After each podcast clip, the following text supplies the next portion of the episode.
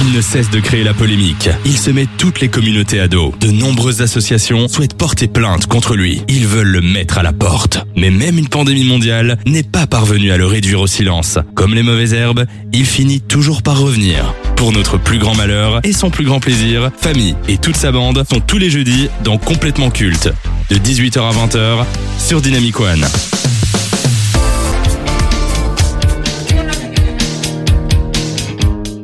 Dynamicien, dynamicienne, bonsoir. Apparemment, on n'aurait plus le droit de parler de beauté. Dans cette nouvelle société, c'est une notion qu'on ne souhaite plus aborder car elle est jugée discriminatoire et injuste. Eh bien, vous savez quoi? Je vais remettre ce critère au goût du jour dans notre émission car j'estime qu'on néglige trop la beauté en radio. D'autant plus que nous sommes filmés dorénavant et que les auditeurs ne méritent pas d'assister au musée des horreurs tous les jeudis. Auparavant, on avait des beaux gosses et de belles nanas sur la bande FM qui, en plus de proposer du contenu de qualité, nous faisaient rêver par leur plastique. La voix était en adéquation avec le corps. Alors quand est-ce qu'on va nous sortir des beaux mecs quoi? Quand est-ce qu'on va nous sortir des filles sublimes? Alors bien sûr, ce n'est pas le physique qui fait le talent, la preuve dans notre équipe. Mes compères ont de la personnalité, ils ont de l'humour, de la répartie et de la pertinence dans leurs analyses. Mais vous mettriez un poster de Benjamin ou de Lucas dans vos chambres? Mais ils sont effrayants. Alors qu'ils donnent leur chronique à des canons, c'est comme ça qu'on redonnera de l'intérêt à ce média. Merde Et puis ça me permet de dire que j'en peux plus de voir leur gueule. Voilà, j'en ai assez d'être entouré de verges et de testostérone. Il me faut une présence féminine pour ajouter cette touche de raffinement et de délicatesse. Une femme qui s'intéresse à tout et qui ne se plaint pas parce que je propose un conseil de classe sur Bob Sinclair. Une qui comblera mon absence de sympathie et qui fera oublier au public que je suis un tyran. Et puis, euh, si elle est sympa et qu'il y a une bonne alchimie dans le groupe, nous pourrons euh, faire un peu plus connaissance. Je l'emmènerai dans un endroit chaleureux et amical qui s'appelle le El Café. Et... Ah On me dit... Ça c'est le conseil de censure qui me dit qu'il est trop tôt pour faire ce genre de blague, donc je vais m'abstenir, je vais prendre mon mal en patience. Alors, je lance officiellement le casting afin de respecter la parité, les quotas et éviter toute plainte d'associations féministes. Nous recherchons une femme qui serait prête à rejoindre notre équipe. Alors si tu es motivée et intéressante, en d'autres termes si tu as un joli cul et une belle poitrine, n'hésite pas à déposer ta candidature via nos réseaux sociaux, mais attention, que je ne découvre pas que tu t'appelles Elliot au lieu d'Hélène.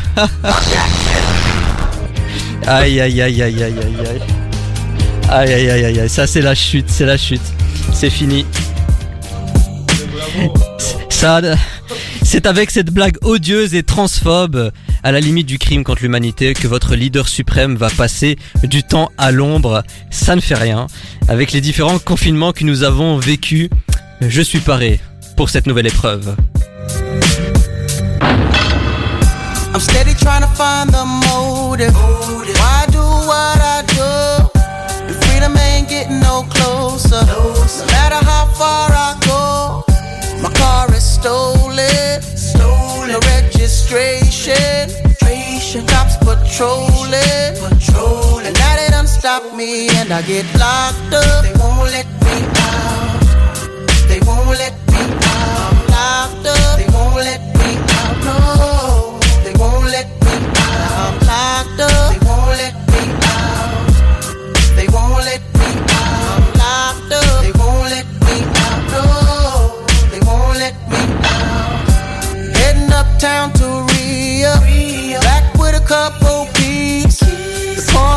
blocks on fire.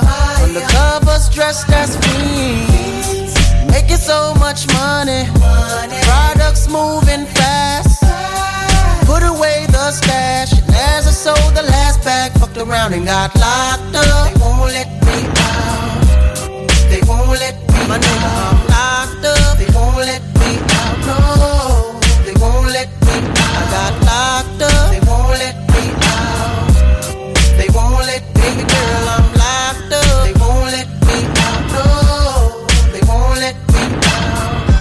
visitation no longer comes by.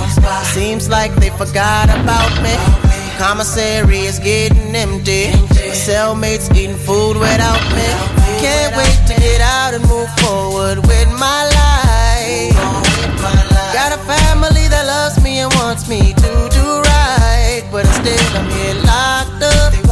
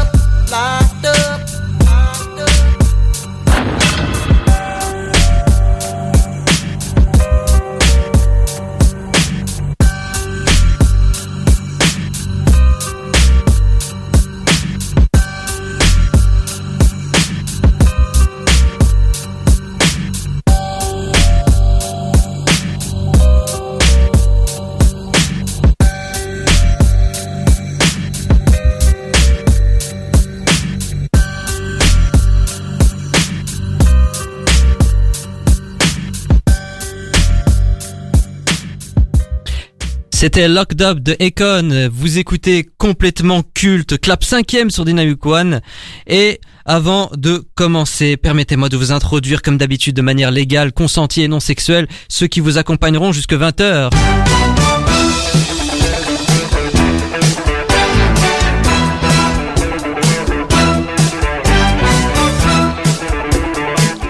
En l'empêchant d'assister à une conférence, ne soyez pas étonné de retrouver sur les murs de ce studio la phrase Le faillot m'a tué ER, écrit avec mon sang. Benjamin Bonsoir, bonsoir, j'étais pas censé être là. Et enfin, le dernier membre de cette équipe, il m'a dans sa ligne de mire, mais contrairement à Alec Baldwin, il vise toujours à côté, alors je suis tranquille. Lucas, Eh yo, ouais, la prochaine elle va bien. te- Ouais, allez, let's go. fatigué apparemment. Un peu, ouais, let's go.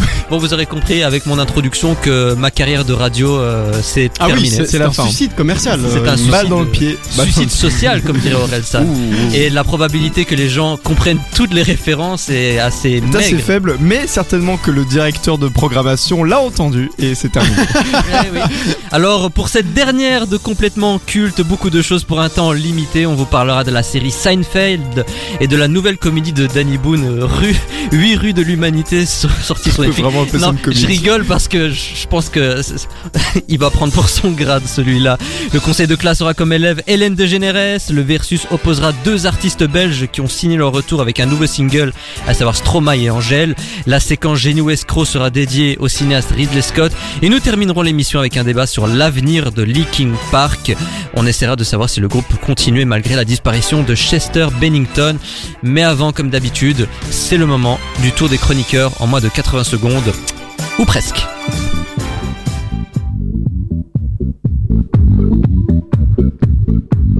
Alors, euh, vous connaissez la chanson, vous avez carte blanche, vous parlez de ce que vous voulez, un coup de cœur, une critique, euh, un coup de gueule, une recommandation, quelque chose qui vous a plu ou déplu dans le monde de la culture, mais pas que. C'est votre moment, je vous laisse la parole. Alors Lucas, de quoi tu veux nous parler aujourd'hui? Alors aujourd'hui, j'aimerais bien vous parler de films euh, tirés de jeux vidéo. Euh, alors je suppose que vous connaissez, cher compère, le jeu Five Nights at Freddy's, ce fameux jeu vidéo d'horreur qui a marqué les esprits, notamment Squeezie en 2012. Eh bien, euh, cette année, euh, le 12 février, sortie une adaptation, on pourrait dire, de, ce film qui s'appelle Willy's Wonderland, euh, réalisé par euh, Kevin Lewis et euh, dont le scénario est donc complètement adapté de Five Nights at Freddy's puisqu'on va suivre un personnage dont on ne connaît pas le nom, interprété par Nicolas Cage himself, qui va se retrouver enfermé dans, dans un restaurant, le Willy's Wonderland, et qui va devoir passer la nuit entouré donc de créatures animatronics hantées qui vont tenter de lui péter la gueule. Sauf qu'en fait non, c'est l'inverse. C'est ce Nicolas Cage en furie qui va s'amuser à délicatement péter la gueule à tous les animatronics qui veulent lui passer sous le nez. Et c'est très rafraîchissant à regarder, très très drôle parce qu'on a un Nicolas Cage qui se prend ultra au sérieux dans un film complètement décalé. Et euh, bah c'est un slasher à l'envers en fait. Et du coup le, la formule fonctionne très bien, les gags fonctionnent bien, le personnage de Nicolas Cage est à pisser de rire, enfin il faut voir le film quoi, juste euh, tout, tout est vraiment très drôle et il faut pas le prendre au premier degré évidemment c'est pas non plus le film de l'année. Mais si vous cherchez un petit film d'horreur sympa à mater euh, sans vraiment euh, euh, vous, vous prendre trop la tête, eh bien euh, je vous recommande chaudement Willy's Wonderland. Le problème avec Nicolas Cage, c'est que une fois sur deux, ça casse. D'ailleurs, je suis allé voir en avant-première Prisoners of the Ghostland. Alors Ah ouais c'est tellement nul, Aïe. mais c'est tellement nul en fait que ça en devient mais hyper drôle. C'est un vrai nanar, vraiment. Et je pense que Nicolas Cage, il est bien dans les dans les quand il se prend pas au sérieux en Mais fait. Alors Euh, là, il cabotine à ah bah, mort. ouais, ouais. Ouais, bah c'est du Nicolas Cage quoi. Un jour, on va faire un conseil de classe sur lui. Je pense que ça va être très intéressant. D'ailleurs, merci Lucas pour cette recommandation jeux vidéo, cinéma. Cinéma. Benjamin, c'est à ton tour. Euh, oui, alors en ce moment, à Bruxelles et dans d'autres villes euh, de Belgique, à savoir à Gand, à Anvers et euh, dans, dans la province de Luxembourg, il y a le, euh, la neuvième édition du festival annuel du film coréen. Et donc euh, c'est vraiment intéressant et plutôt cool à aller voir, surtout qu'il y a de tout, il y a du documentaire, il y a du thriller, il y a du court et du long métrage, de l'animation et euh, de la prise de vue réelle. Et donc euh, je vous encourage vraiment à, à y aller, euh, un de ces quatre, parce que c'est vraiment chouette, ça permet de voir du cinéma qu'on voit pas forcément chez nous, même si le cinéma coréen commence à être euh, beaucoup plus euh, à la mode, on va dire. Oh pardon, c'est parti, c'est parti tout seul. Ah, ok. C'est parti tout Non, mais- seul. Alors, bonne nouvelle, la technique refonctionne. Ça mérite des applaudissements. Et du coup, bah moi j'y ai été hier Et du soir et c'était chouette. J'ai vu un drame. euh, Ah, un Black drame- Lightning, non, c'est pas ça Black Light, ouais. Ouais. Un peu euh, thriller, euh, mais, mais quand même plutôt drame. Et c'était vraiment plutôt pas mal, assez long. euh, et, et voilà, donc c'est c'est un drame, donc ça ça a pris son temps. Tout ça, c'était assez. euh, ça jouait beaucoup sur les émotions, sur les relations. Mais euh, en tout cas, euh, moi j'ai vraiment plutôt bien aimé. Et je vous encourage vraiment à aller voir les infos qui sont du coup bah, sur le site de 9th Korean Film Festival Belgium et euh, d'aller euh, temps en temps euh, choper une séance quoi. Bah écoute, merci beaucoup Benjamin pour cette recommandation cinématographique. Et ben moi, j'ai j'ai un petit coup de cœur cette semaine. Voilà, ça va changer un peu. J'ai envie de donner également mon coup de cœur. Je vais vous parler euh, des Césars. Alors l'année dernière, la cérémonie était euh, assez catastrophique et ça a donné une piètre image du cinéma français. Et du coup, l'Académie et Canal+ ont décidé de repartir sur de nouvelles bases et ont confié la l'animation de la cérémonie à un habitué. C'est sa dixième cérémonie des Césars. Il s'agit d'Antoine Decaune. Et moi, je suis très content d'avoir Antoine Decaune parce que il est il est professionnel, il est classe, il est charismatique, il est élégant, il est drôle. C'est le dernier représentant de cet esprit canal. C'est un incontournable, je trouve, de cette chaîne cryptée. Donc ils font un excellent choix. D'autant plus que voilà, il va, falloir partir sur des bases un peu plus saines, ne pas aller trop dans la provocation, mais être malgré tout subversif. Et je pense qu'Antoine Decaune est un très bon choix. Bah moi je connais un peu Antoine Decaune et je pense que c'est effectivement une bonne nouvelle. Je trouve que c'est un type euh, qui, qui prend du plaisir à ce qu'il fait. Il est assez marrant. Enfin moi je le trouve encore assez marrant. En tout cas il se prend pas trop au sérieux. Donc euh, oui je pense que c'est une bonne idée de la part de, de Canal d'avoir mis Antoine Decaune pour ça. Eh ben décidément, ce tour des chroniqueurs était très très cinéma cette semaine, et c'est euh, avec Antoine Decaune que nous allons achever ce tour des chroniqueurs. Nouvelle aventure, nouvelle radio, mais le même connard à l'animation. C'est complètement culte, avec famille sur Dynamic One.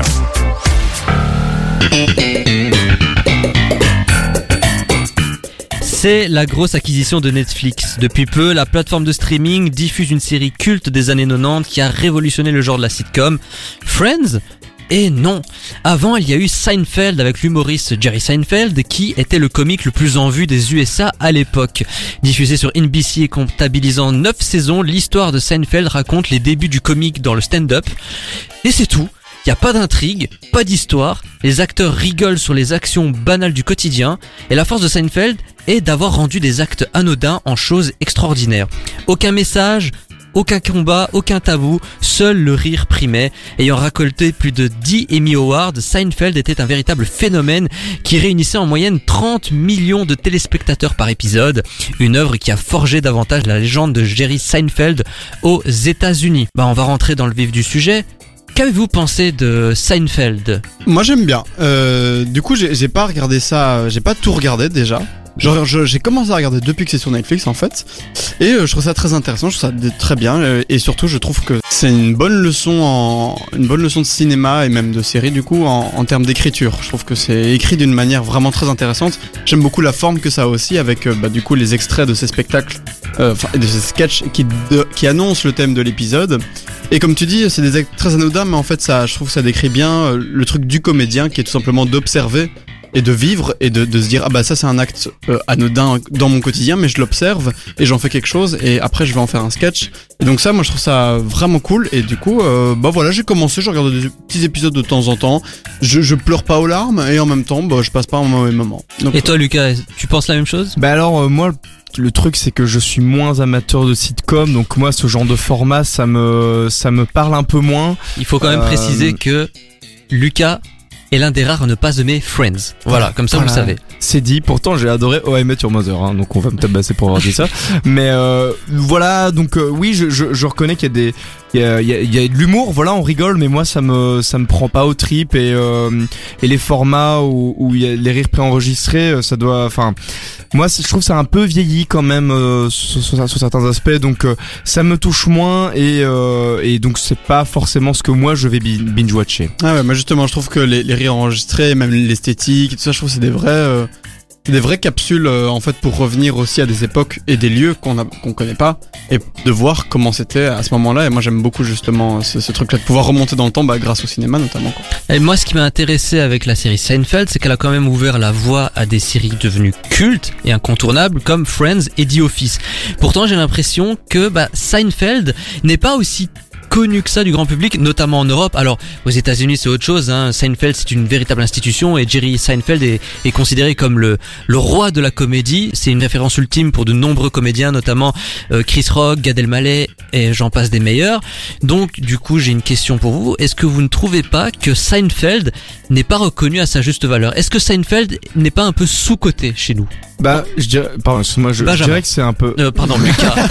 Moi, je m'en mêle avec je vous dirais deux, hein. que par contre ça reste un précurseur en fait c'est lui qui c'est certainement une des séries qui a posé les, grosses bases de, de ce que deviendra les, les séries sitcom plus tard et, va les autres vont du coup reprendre les codes de Seinfeld en les améliorant en donnant peut-être plus de rythme des enjeux différents etc donc euh, si c'est peut-être pas suffisamment reconnu mais après comme beaucoup de, de de films ou de séries qui ont posé des bases et, qui sont devenus euh, que, beaucoup plus tard reconnus pour ce qu'ils étaient. Là, je pense aux Ramones par exemple. Euh, Alors rien à voir, hein, mais c'est un groupe qui a qui a posé les bases du punk et on lui a reconnu ça que des années plus tard, quoi.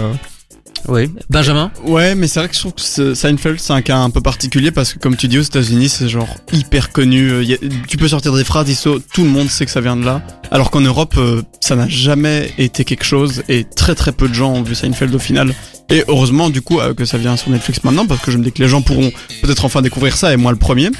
Mais effectivement c'est pas très clair et, surtout pourquoi est-ce que du coup ça a commencé en 89, Friends a commencé en 95 et Friends est très vite arrivé en Europe et a très vite fait un succès fou.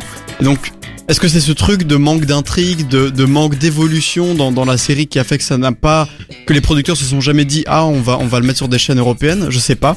Mais en tout cas c'est vrai que c'est assez surprenant. C'est vrai, c'est ce qui est un peu euh, étrange et, euh, et je trouve limite génial avec Seinfeld, c'est que ben Jerry Seinfeld ne cherche pas à, euh, à avoir une évolution dans la psychologie des personnages. Il ne va pas essayer d'avoir de nouveaux personnages au fil des saisons. C'est toujours les quatre mêmes acteurs. Et j'ai quand même cette impression que euh, ben l'élève a un peu surpassé le maître, à savoir Friends. Alors que Seinfeld, l'air de rien, je, je trouve que c'est très intéressant au niveau de l'écriture, comme tu l'as dit Hmm. Benjamin. Est-ce que c'est pas une question d'humour. Est-ce que c'est pas un humour un peu trop américain? Est-ce que c'est pas un humour en fait qui ne parle pas du tout euh, à des Européens, à des Français, à des Belges en l'occurrence, Benjamin? Peut-être, peut-être. Et moi je me disais aussi que Seinfeld au final raconte vraiment le quotidien d'un humoriste. Et donc il raconte en gros euh, pour ceux qui ne l'ont pas vu, on a au tout début un tout petit sketch, un tout petit extrait d'un d'un de ses sketchs qui annonce le thème de l'épisode. Et puis après en fait l'épisode explique comment il a eu l'idée de ce sketch. Mais donc peut-être que la comédie qui a toujours été euh, même et surtout dans ces années-là un pilier euh, aux États-Unis, euh, il y avait déjà euh, euh, le NSL hein, enfin Ouais, le Saturday Night Live, Ouais, bien voilà, sûr. c'est ça. Et alors que ici, bah, il y avait des humoristes qui étaient très connus, mais c'était quand même beaucoup plus, euh, c'était quand même beaucoup moins reconnu. C'était pas encore tout à fait du stand-up à l'américaine. C'est peut-être ça aussi que, voilà, ça parlait pas de la même chose. Friends, ça parle de six potes. Mais c'est peut-être ça aussi le, le, le, le souci. Comme tu disais, euh, euh, comment Jerry Seinfeld, en fait, c'était un humoriste connu avant de faire ça. Et du coup, en fait, c'est pour ça que l'humour est très américain, c'est parce que c'est juste une figure ultra populaire. On explique ces sketchs dans la série, bah du coup euh, c'est parce que les, gens qui regardaient ça, ils avaient vu les sketchs de Jerry Seinfeld, donc ils avaient déjà la ref en fait avant de regarder l'épisode.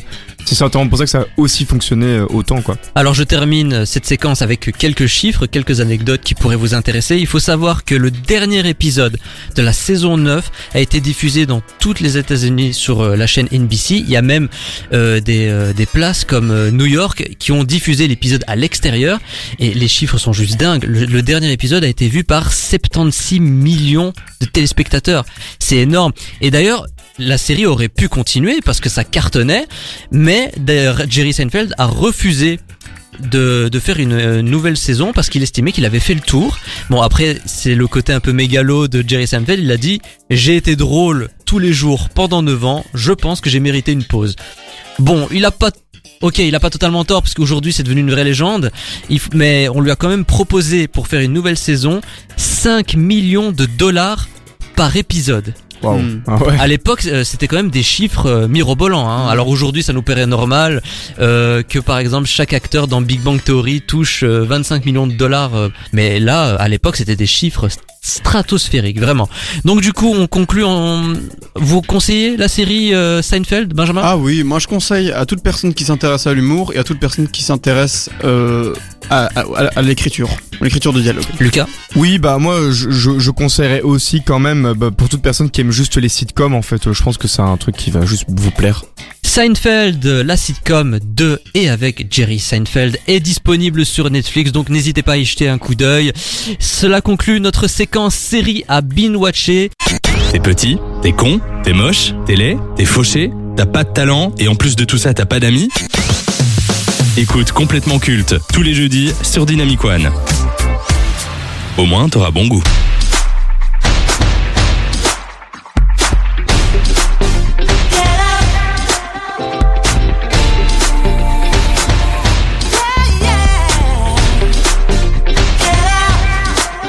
Nous sommes en train d'assister petit à petit à un renouveau dans le monde de la télévision américaine. Après l'ar- l'arrêt du talk show de Conan O'Brien, nous avons appris qu'un autre talk show allait bientôt s'arrêter et pas des moindres. Il s'agit de, de Ellen DeGeneres Show de Ellen DeGeneres, donc qui après 19 ans de diffusion prendra fin en juin 2022. À la fois animatrice, comédienne, humoriste, écrivaine et productrice de télévision, Ellen DeGeneres a véritablement marqué l'histoire du petit écran. Elle débute sa carrière dans la sitcom à succès Hélène, diffusée de 94 à 98. Sa présence, son humour et son engagement politique ont permis à la communauté LGBT d'avoir une meilleure exposition et représentation à la télévision. Elle fut la première artiste à faire son coming out publiquement et naturellement. Alors du coup, avant de commencer ce conseil de classe consacré à Hélène DeGeneres, qu'est-ce que vous pensez de cette animatrice Benjamin?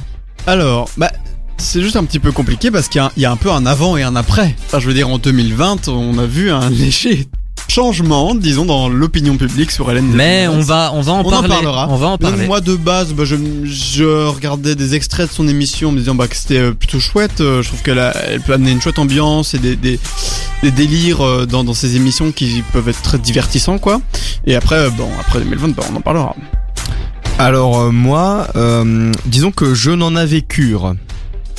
Euh, Merci beaucoup. Du coup, euh, je n'ai, voilà. euh, Allez, je- en fait, je la connais. On revient dans un instant.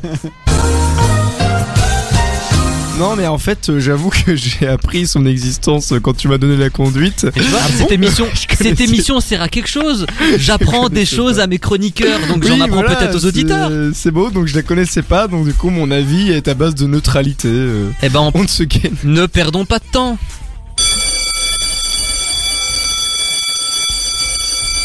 Et on commence ce conseil de classe avec le premier critère, à savoir la carrière. Benjamin. Bon, après, euh, je trouve que au niveau de la carrière, en tout cas, voilà, jusqu'en 2020, bah, c'était quand même assez euh, cool. Je veux dire, c'était assez impressionnant. Euh, bah, D'ailleurs, moi, les, les derniers, euh, merde, les derniers globes, Les Golden, Golden Globes. Voilà, les derniers Golden Globes que j'ai regardés, c'était ceux où elle a reçu le Golden Globes d'honneur, Oui, un des deux, en tout cas avec ça. Tom Hanks. Et voilà, donc on peut dire que c'était un peu le pic de sa carrière jusque-là, avec une émission, une émission qui cartonne quand même pas mal, et sa série avant ça. Enfin voilà, jusque-là, elle avait vraiment, c'était quelqu'un qui avait une vision, euh, une image publique extrêmement positive, j'ai l'impression aux États-Unis. Et euh, bah voilà, 2020 est arrivé avec euh, tout d'un coup bah, cette énorme polémique où dès que les caméras ne tournent pas. Non, n'en dis pas plus, n'en dis pas plus. Bah, parce que on va en parler, oui, Bon, mais ok. on, on reste dans la carrière. Il faut, parler juste de sa carrière. J'adore parce que moi je vois Donc- pas de quoi vous parlez. Mais. Genre, Non, non. waouh, waouh. Mais Alors, coup, je- restez connectés. Je le prends en compte dans la carrière quand même.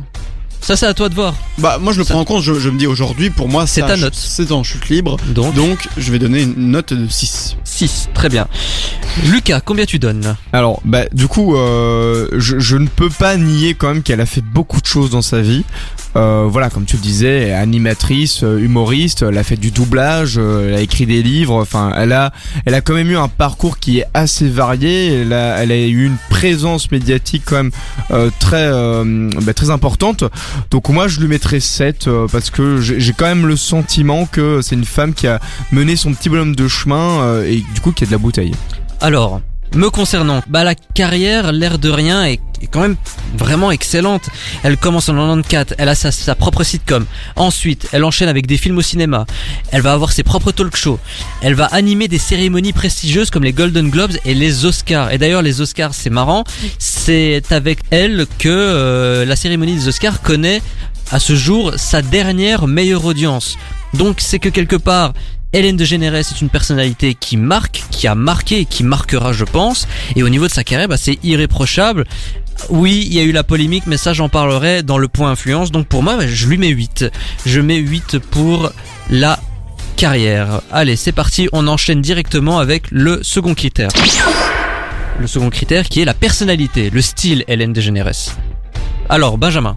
Euh, bah ça de, de base, j'ai l'impression que pour son émission, elle a des très bons, très bons scénaristes qui trouvent des chouettes euh, choses à faire durant son émission et des choses, euh, des, des belles surprises à réserver aux stars qu'elle invite, euh, stars qui sont parfois de grande classe hein, d'ailleurs. Elle, en revanche, c'est pas quelqu'un qui me fait particulièrement rire. Je trouve que dans son émission, un, un des une des failles, je trouve, c'est le, timing qui, je trouve, peut parfois manquer euh, dans sa relance, justement, sur les sujets. Euh, donc voilà, en termes de style et euh, bah, personnalité, voilà, aujourd'hui, on, en sait un petit peu plus sur ce, qui, serait la vraie personnalité, qui, est donc à savoir une personne assez oppressive envers ses employés et ses stars, en fait, tout simplement. Donc je vais lui mettre un 4. Très bien, 4 de la part de Benjamin. Lucas. Eh bien, du coup, euh, comme euh, elle m'en touchait une sans m'en faire bouger l'autre, je, me suis, euh, je me suis euh, renseigné un petit peu euh, quand même sur elle. Eh bien, évidemment, c'est pas le genre de personne que j'apprécie le plus. Déjà, le, le genre talk show. euh, Enfin, parfois j'ai l'impression que c'est des trucs un petit peu euh, genre euh, très euh, égocentrés de la part des, des présentateurs et, et du coup, ça ne fait que se confirmer du, avec la polémique dont, dont, dont vous parlez en sous-texte depuis tout à l'heure. Euh, et ça, c'est le genre de truc qui, qui m'énerve un peu et je trouve que bon, moi elle me fait pas particulièrement rire, elle m'intéresse pas particulièrement, donc moi je vais lui mettre un sévère 2. 2. Waouh. Ah, c'est, c'est salé, là. Ah ouais, c'est salé. Écoutez, moi je vais être le plus gentil, mais pas des masses. Comment Je vais lui mettre 6. Alors, je me suis demandé, Hélène de Générès, en fait, c'est quoi? Parce que le problème aux États-Unis, c'est que tous les animateurs de talk show sont un peu interchangeables. Jimmy Fallon, Jimmy Kimmel, Trevor Noah, Myers, euh, Hélène DeGeneres, au final, je trouve qu'ils se ressemblent un peu trop. C'est très difficile de faire la distinction entre tel ou tel animateur. Alors, il y a peut-être Jimmy Fallon qui se dégage de, de la mêlée, mais c'est parce qu'il a déjà une carrière bien fournie et qu'il a les meilleures audiences au niveau des talk shows américains. Mais sinon, dans l'ensemble, je trouve qu'ils se ressemblent un peu tous. Il n'y en a pas un qui sort, il n'y en a pas un qui sort les griffes. C'était le cas auparavant avec les David Letterman, les Jay Leno, les Conan O'Brien, mais ceux-là, ils ont arrêté leur carrière. Je trouve que cette nouvelle génération est un petit peu fade. Enfin, nouvelle génération, on se comprend. Hein. Hélène DeGeneres a plus de 60 ans, mais voilà, elle dégage pas forcément une personnalité marquante. Je trouve qu'on va plus parler d'elle par rapport à ses causes qu'elle a défendues et du fait que ce soit la première vraie femme à avoir un talk show qui cartonne. Parce qu'avant, il y avait Rosie Ah ouais. Il Et- y avait des, et des Oprah, femmes, il y a Et- Oprah, mais Oprah c'est pas vraiment du talk show, c'est plus euh, du, du témoignage, c'est pas vraiment du talk show, c'est du journalisme. Et il y avait Rosie O'Donnell avant, mais Rosie O'Donnell ça ne marchait pas, c'était une personnalité très clivante. Alors que Hélène DeGeneres elle a quand même réussi à se voilà, à avoir cette dimension grand public pour plaire au plus grand nombre. C'est pas pour rien d'ailleurs qu'on lui a euh, donné euh, la cérémonie des Oscars à animer. Donc malgré tout je lui mets 6, mais c'est pas non plus extraordinaire. Jusqu'à 20h. C'est complètement culte sur Dynamic One.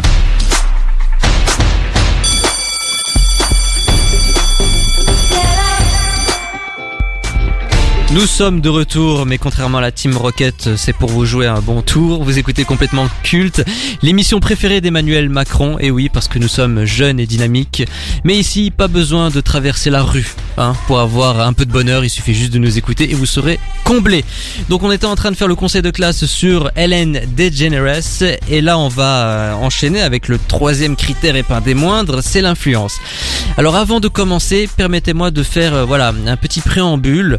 Il faut savoir qu'en 2020, comme Benjamin a pu le mentionner euh, tout à l'heure, Hélène DeGeneres a été la cible de nombreuses accusations d'intimidation. Il y a plusieurs membres de son équipe de production en fait qui se sont plaints de son attitude en coulisses, notamment le fait qu'elle aurait maltraité ses collaborateurs et, euh, et baissé leur salaire au moment de la pandémie. Alors malgré des excuses qui ont été faites, on dirait que cette affaire a beaucoup écorné son image auprès du public. Maintenant que vous savez cette information, Benjamin, combien est-ce que tu donnes à Hélène DeGeneres pour son influence? Mais après, euh, comme tu le disais tout à l'heure, elle a, eu quand même pendant de longues années une très bonne influence sur la représentation LGBTQIA+, euh, à la télévision avec... euh, Bah oui, et elle a amené en fait ce truc de, liberté de pouvoir faire son coming out qui en France n'est jamais arrivé. En France, les stars sont terrorisées à l'idée de faire des coming out et tout ça et c'est quelque chose... Voilà... Un peu moins, il y a quand même eu Marc-Olivier Fogiel, euh, Ah Mathieu oui, Delormeau. c'est- euh, très... C'est moins récurrent. Moi, je- en tout cas, j'ai dans Le génie lesbien de Alice Coffin, qui est un bouquin que je vous recommande, elle en parle, je trouve très bien. Elle est journaliste, euh, médiat- euh, journaliste médiatique et elle en parle très très bien. Et justement, elle a étudié par rapport aux États-Unis. Enfin bref, voilà. Euh, par rapport à Hélène DeGeneres, donc je trouve qu'elle a quand même une influence bénéfique pendant de longues années. Ici, euh, bon bah oui, c'est clair que euh, maintenant ça, ça a fort changé et je pense qu'elle est dans une chute libre euh, comme pas possible. Donc en termes d'influence, bah, je vais lui mettre 5. Ok, 5. Ok, alors pour euh, ma part, euh, j'avais compté un peu la polémique déjà dans ma note pour son sa, sa personnalité et son style. Euh, donc dans l'influence, je trouve que voilà, il faut pas, euh, comme Benjamin l'a dit, oublier qu'elle a vraiment porté, elle était un symbole de, de la communauté LGBTQIA+. C'est quand même une grosse marque d'influence. Donc moi je lui mettrais 6. Euh, parce que ça reste quand même une connasse, mais sinon c'est pas mal.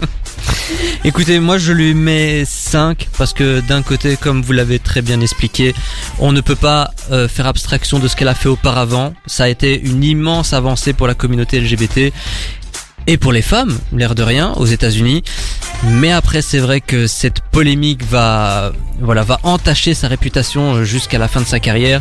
Et je pense qu'elle elle a bien fait d'annoncer qu'elle arrêtait son talk show en juin 2022. Elle va faire autre chose, j'imagine. euh, Elle va faire des, des livres, peut-être des podcasts, peut-être se lancer dans d'autres aventures. Je ne sais pas.